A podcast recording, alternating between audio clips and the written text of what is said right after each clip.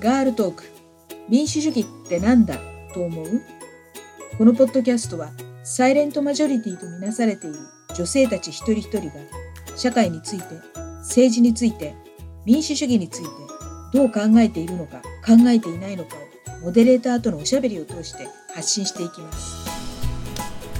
今日のゲストは神奈川県足柄上郡松田町の町議会議員の平野由里子さんです。平野さんは町議会議員を1期務められて10月から2期目が始まるところなんですけれども、はい、えーと、今日はですねまずあの町議会議員に言ってみれば政治家になろうと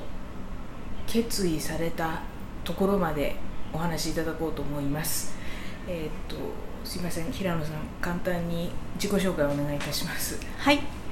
えー、平野由里子と申します。えー、生まれは、まあ、あの京都なんですがそれはあの母が里帰り出産をしたからなんですがなので本籍地は、えー、その松田町に、えー、ずっとあります、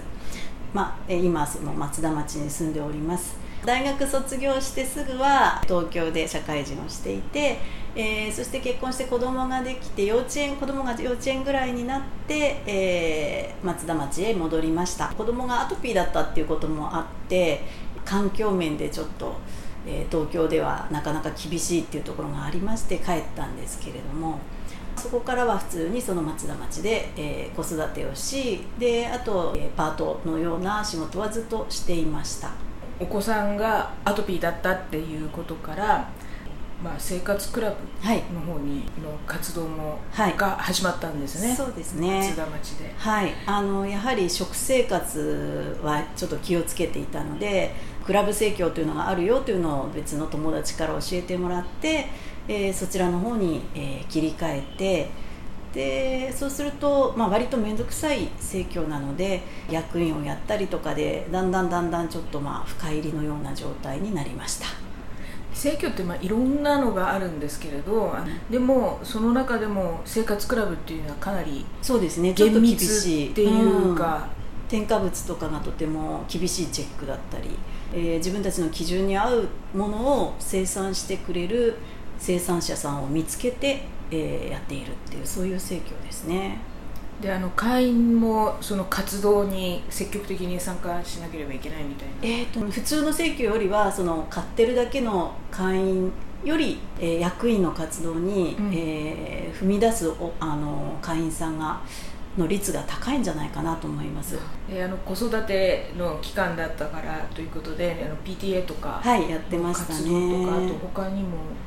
はい、劇場活動っていうのをやってまして、まあ、全国で展開されている劇場運動というのが今もおそらくあるはずなんですがあのちょうど私が子育てをしている時はあ松田町にもその劇場活動があって、えー、それはあの会費を月いくらで払ってでそのお金で、え年何本かの、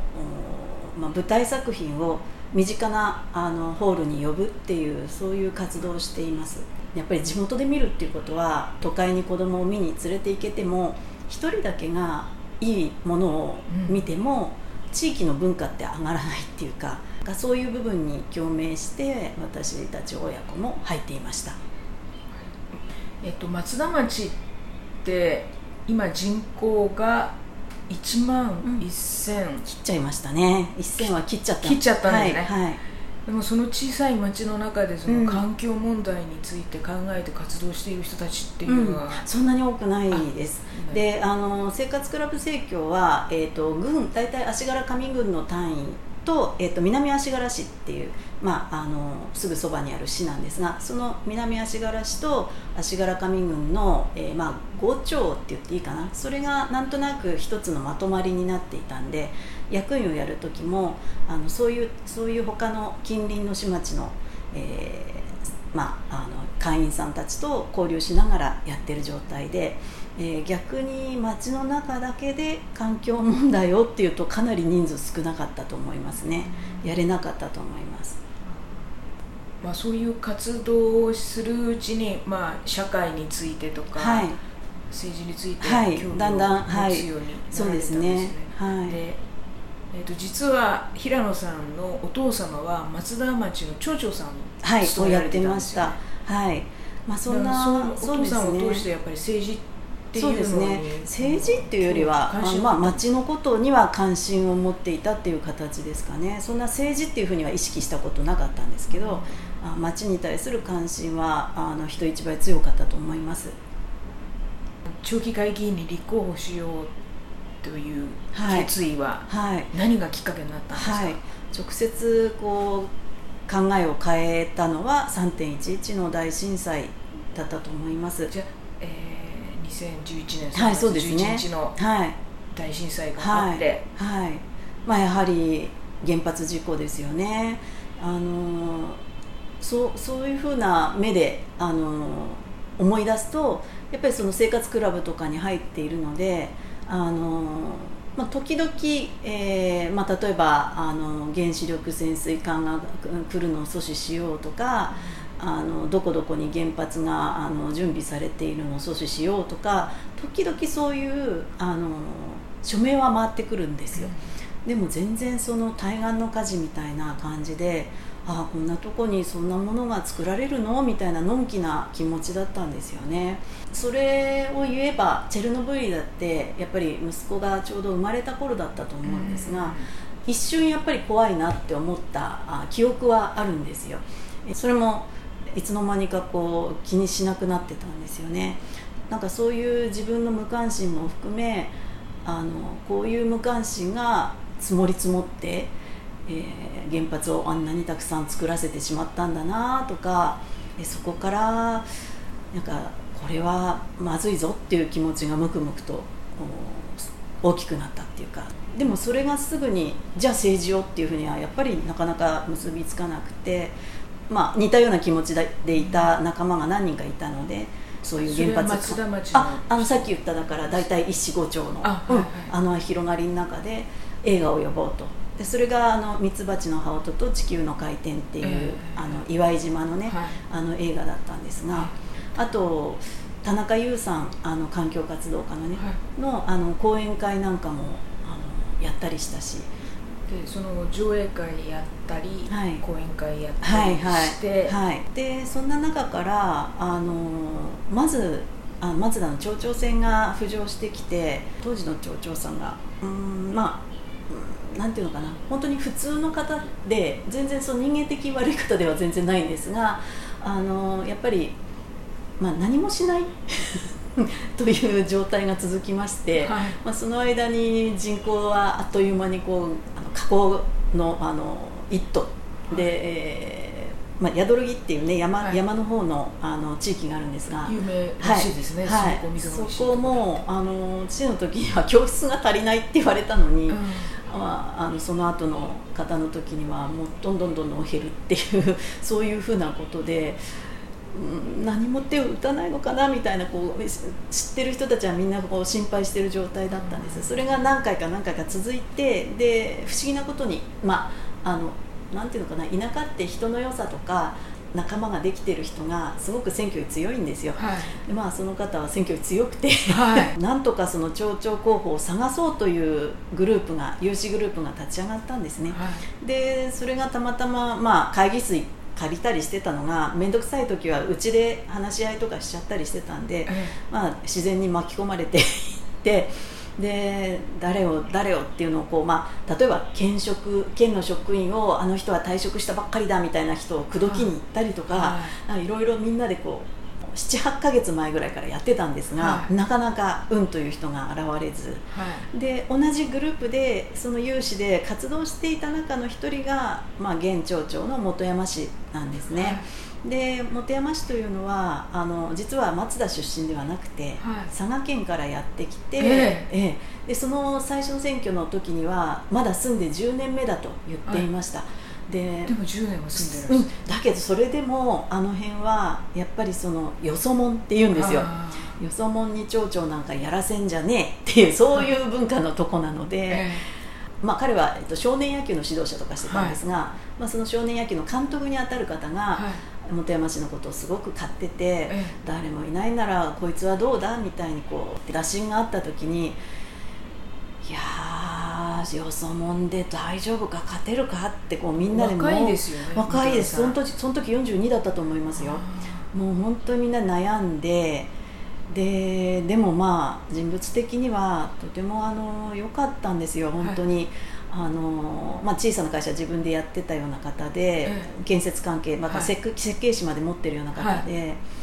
ある程度公共建築もやったことがあるような方で、はいそしてまあ野球の指導者としても子供にすごく信頼されていたりとかね、でももちろん若くて、えあの自分で体をすぐ動かせるっていう、よそ者っていうすごく大きなハンデはあるけどやってみようよっていう感じでみんながまとまって、え。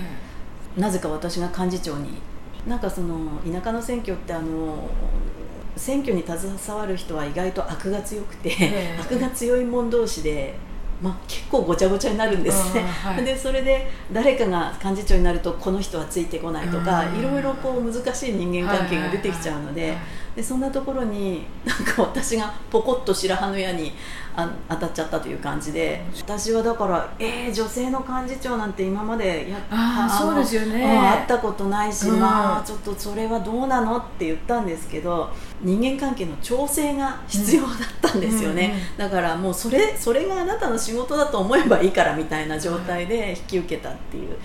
感じだったんですよ。だから「おうみんなついてこい」みたいな感じではなく、はい。ひたすら私はみんなの連絡係。調整型ね。そうそうそう。もう本当調整型であのまずい方向に行きそうになるとギュッとやったりとかああのそういう部分ではあの一応幹事幹事長らしい仕事はしたかなって思ってるんですけど、えまあ、そんな感じで本山市を町長にあなんとか押し上げることに成功したんですね。はいでその初出馬でうん。初当選されたんですか、そうなんですよ。そうそれはだからねよそ者って言われたのに、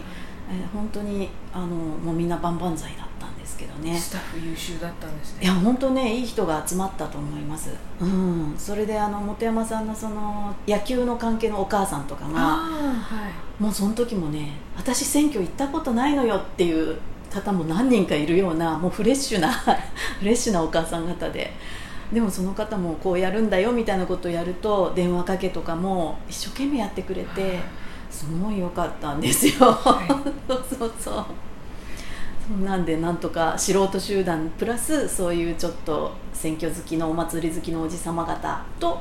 だからちょうど私も年齢的にも間だったんですよね。そういう意味で調整型の幹事長をやったんです。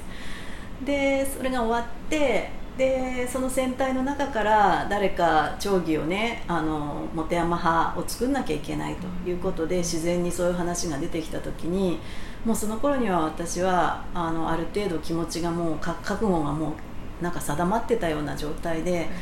もう幹事長なんかやっちゃったからこれはあのすごい責任の重いところに送り出しちゃった手前、一人で行ってこいというわけにもなかなかよいかず、よし援護射撃するぞぐらいの気持ちもあり、あのじゃあ出ようかなってもうその頃にはなんとなく気持ちは思ってたんですね、はい。それでまあでも正式によし出るぞって思ったのはその1年後ぐらいのあのお正月前でしかねその暮れぐらいに、えー、と15年ですか。あうんうん、あうん。14年。ごめん。14 14年、うん、2014年。あでも2014年っていうのは、うん。私にとってはその2014年の7月に 会食会見されたという。はい。はいはい2014年からこっちは、はい。私にとってはもう日本はすっかりそうです。変わってしまった。そう機密保護法から保護法からどんどんどんどんいろんなことを一つずつ一つずつあのなんていうか詰め将棋のように進められてた時期ですよね。でそういうのもあってあの政治っていうものは本当に関わらなかったら自分の望まない方に行くっていうのがもう感じてた時期だし。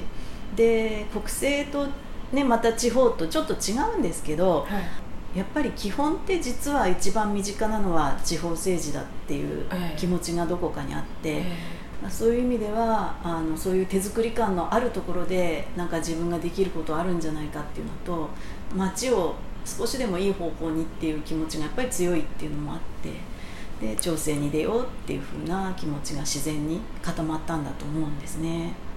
で、まあ、その生活クラブのうん。仲間うん。とか、うん。まあ、支持基盤がもうすでにあったわけなんですよね。そうだからそれまで政治を意識してなくてもなんかこうわーってわーわーわーわー動いてた自分の興味の範囲で動いてたものが自分が出るぞって思った時になんかうまくあ、ま、なんかまとまったというかこれまでのつながりがあすごい財産だって気が付いたっていうか、は自然にそんな風になりましたね。それでその辺の仲間にも話した時にみんな「待ってた待ってた」って言ってくれたし、あ本当に心強かったです、であの実際に選挙が始まって、うん、トップ当選を果たされて、はいはい。これまでの、まあ、市民活動社会活動から政治家になる決意を固めて、うん。えー当選初当選されたというん。うところまで今日お話伺ったんで、はい。一旦ここで止めまして、はい。で次の回でですね、えー2019年9月3日に町田町の議員選挙がありまし、はい。議員選挙公示日はい。がありまして、そこに私あのお邪魔してはい、取2期材させての挑戦なんですねこれが。はい。お邪魔して取材しました、い。その時の様子をですね、あの次回はお送りしたいと思います、はい。今日はありがとうございました。ありがとうございます